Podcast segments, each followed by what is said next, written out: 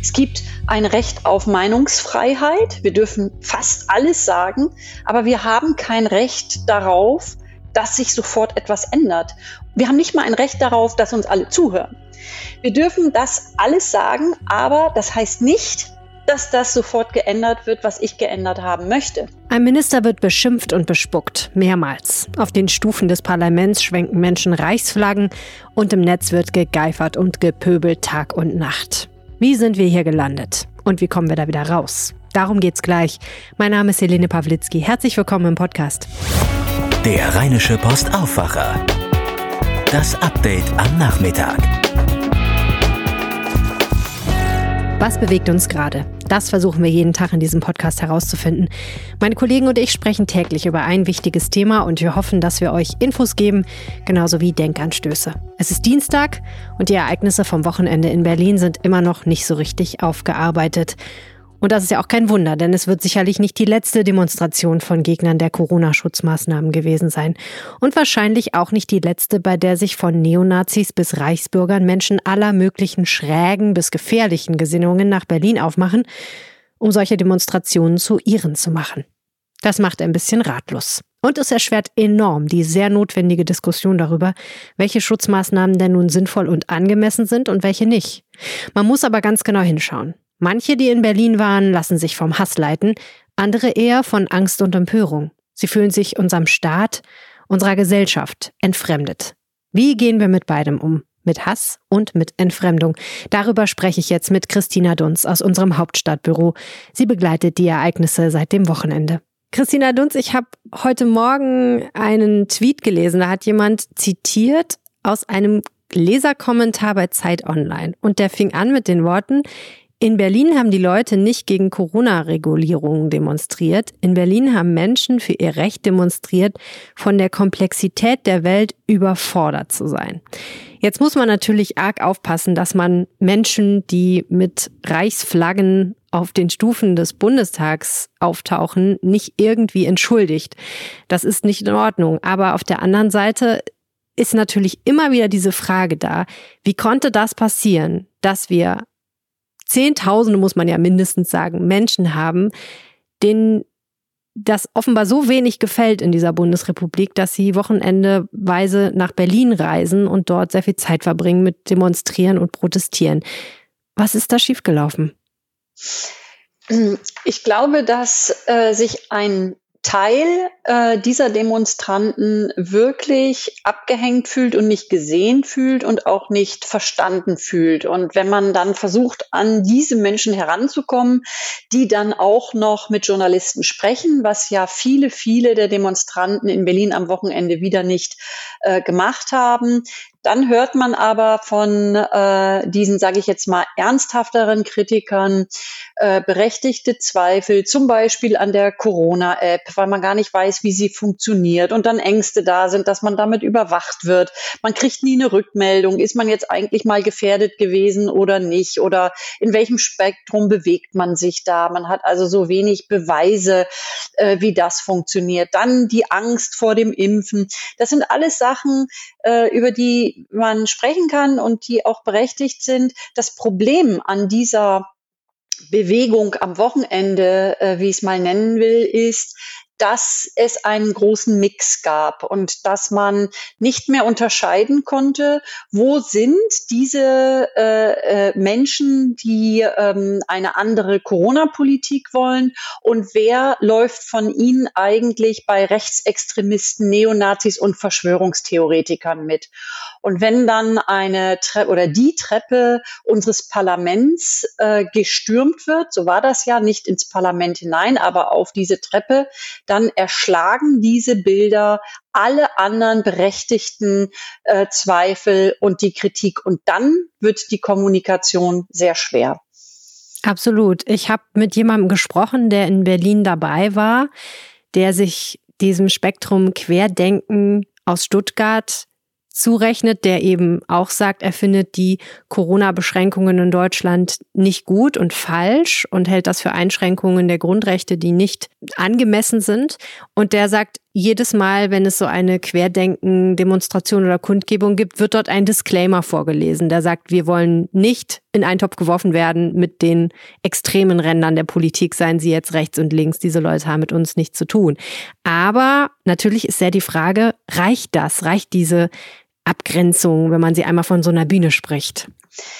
Für mich reicht sie deshalb nicht, weil man jetzt über Wochen erfahren hat, wie eben Rechtsextremisten oder auch äh, Verschwörungstheoretiker diese äh, diese Demonstration für sich vereinnahmen. Stellen wir uns mal Fridays for Future vor.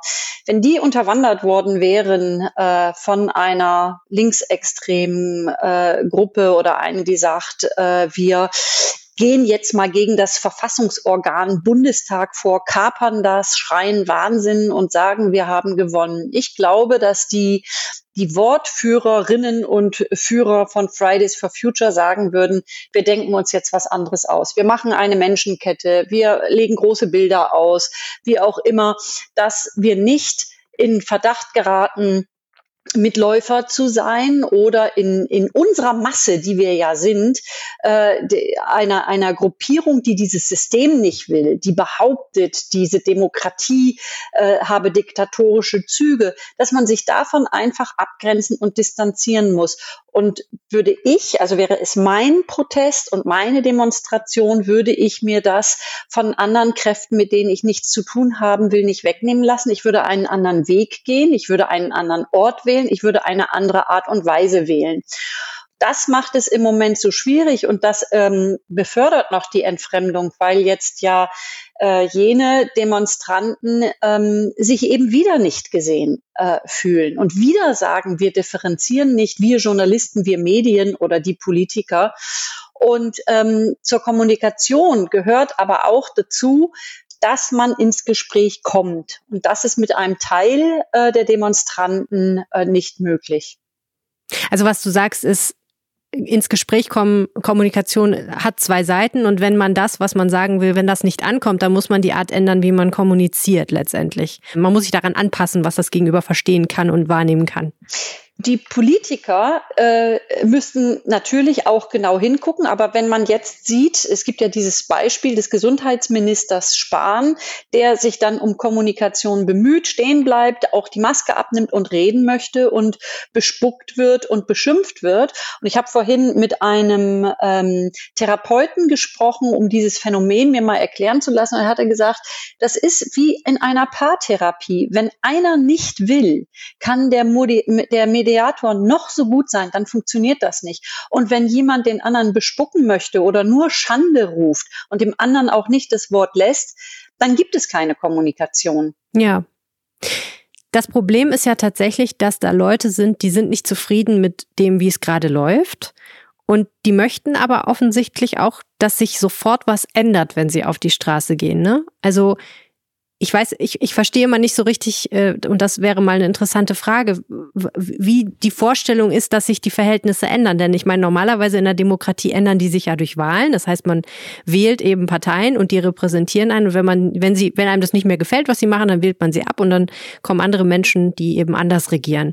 In diesem Fall scheint es aber so zu sein, dass die Menschen, die sich auf die Straße stellen und eben protestieren oder im Extremfall sogar Straftaten begehen, wie zum Beispiel einen Minister anspucken oder die Bannmeile um den Reichstag zu brechen, dass die eben sofort wollen eigentlich, dass das, was sie wollen, umgesetzt wird. Ja, das ist äh, das Problem mit der Geduld ähm, es, und äh, wie eine Demokratie auch verfasst ist. Es gibt ein Recht auf Meinungsfreiheit. Wir dürfen alles sagen oder fast alles sagen, aber wir haben kein Recht darauf, dass sich sofort etwas ändert. Wir haben nicht mal ein Recht darauf, dass uns alle zuhören. Wir dürfen das alles sagen, aber das heißt nicht, dass das sofort geändert wird, was ich geändert haben möchte. Und wenn man sich in anderen Ländern umschaut, gucken wir nach Belarus.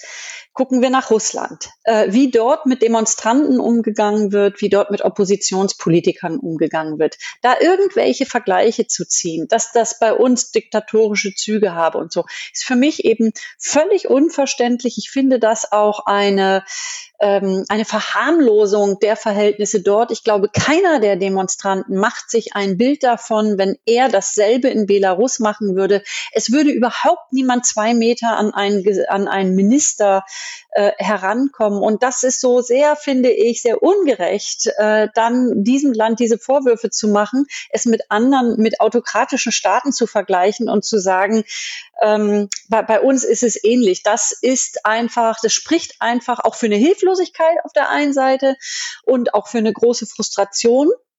Aber es nützt nichts. Demokratische Prozesse sind langsam. Das, wie, wie es angesprochen war, über Wahlen ist das zu verändern.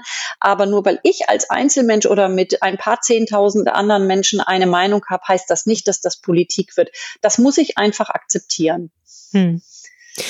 Ich könnte mir vorstellen, dass auf beiden Seiten die Müdigkeit über diese Polarisierung mittlerweile sehr groß ist. Denn man muss ja sagen, schon vor diesen Corona-Protesten und ähnlichen Vorkommnissen gab es vielerlei Proteste gegen die Flüchtlingspolitik seit 2015 und im Netz spielt sich sowieso jeden Tag, spielen sich Wüstekämpfe ab irgendwie hat man ja das Gefühl, es wäre schön, wenn wir mal rauskämen aus dieser Polarisierung. Aber ich habe so eine Ahnung, als ob es ähnlich ist wie mit demokratischen Prozessen. Das wird nicht mit Fingerschnippen zu lösen sein. Siehst du denn einen Weg, wie wir rauskommen aus der Nummer irgendwie langfristig? Ich glaube, dass wir, dass jedes Land und auch äh, Deutschland immer ein Protestpotenzial und auch immer ein rechtsextremistisches Potenzial hat, ähm, das so insgesamt, sage ich mal, bei 15 Prozent äh, der Bevölkerung liegt, dann allerdings zersplittert in einzelnen äh, Strömungen. Damit muss eine Demokratie auch fertig werden. Man muss auch äh, damit umgehen können. Und dann sollten wir, glaube ich, auf eine Sache noch einen Fokus legen. Wir bekommen durch die, durch das schnelle, durch die schnelle Netzwelt, durch die rasenschnelle Verbreitung von äh, Tweets, von, ähm, von Videos, äh, äh, be bekommen wir Bilder, die verstören. Oder wenn man jetzt sich äh, erinnert, in Heidenau war die Kanzlerin 2015 als Volksverräterin und noch viel schlimmer beschimpft worden. Herr Spahn ist, äh, ist entgegengeschleudert, Herrn Spahn ist entgegengeschleudert worden. Schande, Schande, hau ab. Das sind letztendlich Einzelfälle. Trotzdem werden sie monströs, so wie sie verbreitet werden. Und man hat das Gefühl, da baut sich eine riesige äh, Widerstandsfront äh, gegen die äh, gegen den ja gegen Deutschland oder gegen die Regierung auf. Das ist aber nicht so und vielleicht können wir einfach versuchen, es zu akzeptieren. Man kann niemals alle mit allem zufrieden machen. Das weiß man aus der eigenen Familie, da geht das auch nicht. Und dass man sich einfach gegenseitig äh, so dann auch ähm, das einfach hinnimmt und eben aufpassen muss, rechtsextremistische Strömungen im Zaum zu halten, dagegen vorzugehen, die Leute zu identifizieren, aber eben auch zu differenzieren, wer ist bei diesen Demonstrationen dabei und hat völlig berechtigte äh, an ähm, Ansprüche. Ein Beispiel was mit den armen, alten, pflegebedürftigen Menschen waren, die weggesperrt waren, die sehr darunter gelitten haben, wo sich Demenzschübe zeigen, weil sie isoliert waren, weil sie keiner mehr berührt hat, weil sie keinen Kontakt mehr haben durften. Das ist eine ganz große Sache, die muss offen angesprochen werden, dem muss zugehört werden und das muss auch geändert werden.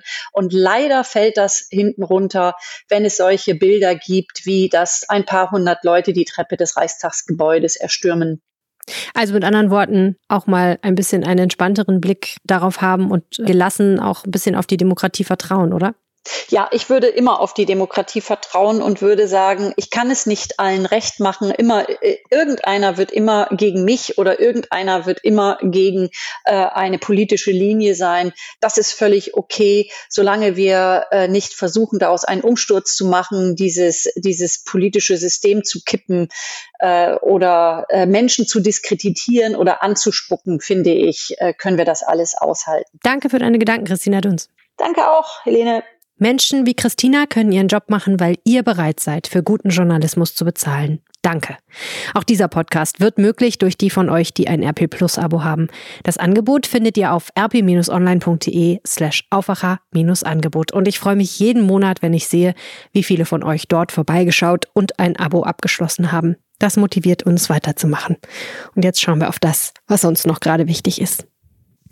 Erstmal ein Hinweis für alle Autofahrer. Ein Mann ist am Dienstagmorgen auf der A1 auf ein Stauende aufgefahren und dabei ums Leben gekommen. Nach ersten Polizeierkenntnissen soll der Mann mit seinem Transporter zwischen der Anschlussstelle Burscheid und dem Kreuz Leverkusen ungebremst auf einen Lastwagen aufgefahren sein. Durch den Aufprall wurde dieser auf den Anhänger eines kleinen Wohnmobils geschoben. Die Autobahn ist Stand heute Nachmittag in Fahrtrichtung Leverkusen komplett gesperrt. Der Verkehr wird ab Burscheid abgeleitet. Haltet also die Augen offen und fahrt bitte vorsichtig. Thank you. Nach einer Hochzeitsfeier in Frechen in Nordrhein-Westfalen sind bislang 23 der 85 Gäste positiv auf das Coronavirus getestet worden. Das teilte das Landratsamt des Rhein-Erft-Kreises am Montag mit. Die Feier fand am 22. August statt. Unmittelbar nach Bekanntwerden der ersten Corona-Fälle seien alle Gäste und sonstige Kontaktpersonen unter Quarantäne gestellt worden. Morgen werden weitere Testergebnisse erwartet. Im Zuge der Ermittlungen zum Missbrauchsfall Bergisch Gladbach hat die Polizei am Dienstag Bund bundesweit Wohnungen von 50 Tatverdächtigen durchsucht. Es gehe um den Verdacht des Besitzes und der Verbreitung von Kinderpornografie, teilte die Kölner Staatsanwaltschaft mit. Bei den Einsätzen der Spezialeinheiten wurden insgesamt vier Menschen leicht verletzt. Am Nachmittag waren die Einsatzmaßnahmen laut Polizei noch im Gange. Am Mittwoch wollen die Ermittler Einzelheiten zu den Razzien nennen. Im Missbrauchskomplex Bergisch Gladbach gibt es allein in NRW bislang Ermittlungen gegen 84 Beschuldigte. Knapp zwei Wochen vor der Kommunalwahl in Nordrhein-Westfalen haben einige aufgelistete Kandidaten gegen ihre Aufstellung Beschwerde eingelegt oder Anzeige erstattet. In Duisburg ermittelt der Staatsschutz der Polizei wegen Fälschung von Wahlunterlagen, wie eine Sprecherin am Dienstag sagte. Ein Mann und eine Frau hätten Anzeige erstattet, nachdem ihre Namen für Duisburger Stadtbezirke auf der Kandidatenliste der rechtsextremistischen NPD aufgetaucht seien. In der westfälischen Stadt Steinhagen legte eine Frau Beschwerde ein, die auf der AfD-Wahlliste aufgeführt ist. Zudem habe bereits ein 47-Jähriger aus ähnlichem Grund Beschwerde eingelegt. Weitere vergleichbare Fälle gibt es dem Westfalenblatt zufolge auch etwa in Warburg, Raden, Espelkamp. Immer handele es sich um AfD-Listen. Die Betroffenen sagen, sie hätten nicht gewusst, dass sie sich mit ihrer Unterschrift zur Wahl stellen. Die AfD sagt, sie habe das Verfahren transparent erklärt. In Mönchengladbach sind zum zweiten Mal innerhalb von zwei Wochen nicht zugestellte Wahlbenachrichtigungen gefunden worden. Die Staatsanwaltschaft bestätigte am Dienstag, dass die Stadt deshalb Anzeige erstattet habe. Die Briefe, etwa 75 Wahlbenachrichtigungskarten sowie rund 100 Briefe der Stadtverwaltung, seien am Freitag von zwei Jungen in einem Gebüsch unter Laub entdeckt worden, berichtete ein Sprecher der Stadt. Die Wahlbenachrichtigungen seien inzwischen zugestellt worden. Schon Mitte August waren in Papiercontainern in Mönchengladbach rund 600 Wahlbenachrichtigungen für die Kommunalwahl am 13. September entdeckt worden. Die Stadt informierte den privaten Postdienstleister. Zuvor berichteten andere Medien darüber. Dass ihr am 13. September wählen geht, das versteht sich ja hoffentlich von selbst, ist schließlich die edelste Bürgerpflicht. Jetzt kommt eine Klarstellung von der Landesregierung. In allen Wahllokalen gilt Maskenpflicht. Ein entsprechender Abschnitt wurde in der Corona-Schutzverordnung ergänzt. Weil aber Maskenverweigerer auch wählen gehen dürfen, müssen überall Möglichkeiten geschaffen werden, auch ohne Maske zu wählen, wahrscheinlich dann räumlich getrennt. Nach dem Sturz eines Vierjährigen in einen rund sechs Meter tiefen Schacht in Grevenbruch ermittelt die Polizei wegen fahrlässiger Körperverletzung.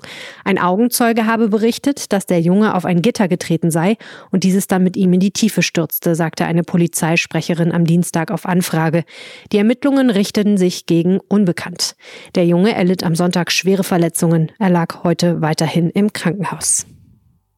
Bei der achten Made in GSA Cocktail Competition hat der 22-jährige Paul Pelzer von der Kölner Suderman Bar gewonnen. Der Nachwuchsbartender überzeugte die Jury des Cocktailwettbewerbs mit seinem Drink Zusammenkunft, der die Klassiker Negroni und Manhattan kombiniert. Er besteht aus Whisky, Gin, Riesling Vermut, einem Kirschbitter und einem Schweizer Kräuterbitter. Es sei ein komplexer Drink, der das Zeug zum Topseller habe, meinte die Jury. Das war's, euer News Update am Nachmittag. Vielen herzlichen Dank fürs Zuhören. Wenn ihr uns was Gutes tun wollt, dann empfehlt diesen Podcast weiter, erzählt jemandem davon, einem Freund, einem Bekannten, einem Verwandten oder einfach jemandem im Netz. Und wenn ihr uns was sagen wollt, dann schickt eine Mail an aufwacher.rp-online.de. Die kriege ich dann direkt in mein Postfach. Ihr könnt mich auch auf Twitter antexten. At Helene Pawlitzki heiße ich da und ich freue mich von euch zu hören. Mehr Nachrichten gibt's morgen früh in diesem Feed und jederzeit auf RP Online. Danke fürs Zuhören. Ciao. Mehr bei uns im Netz. rp-online.de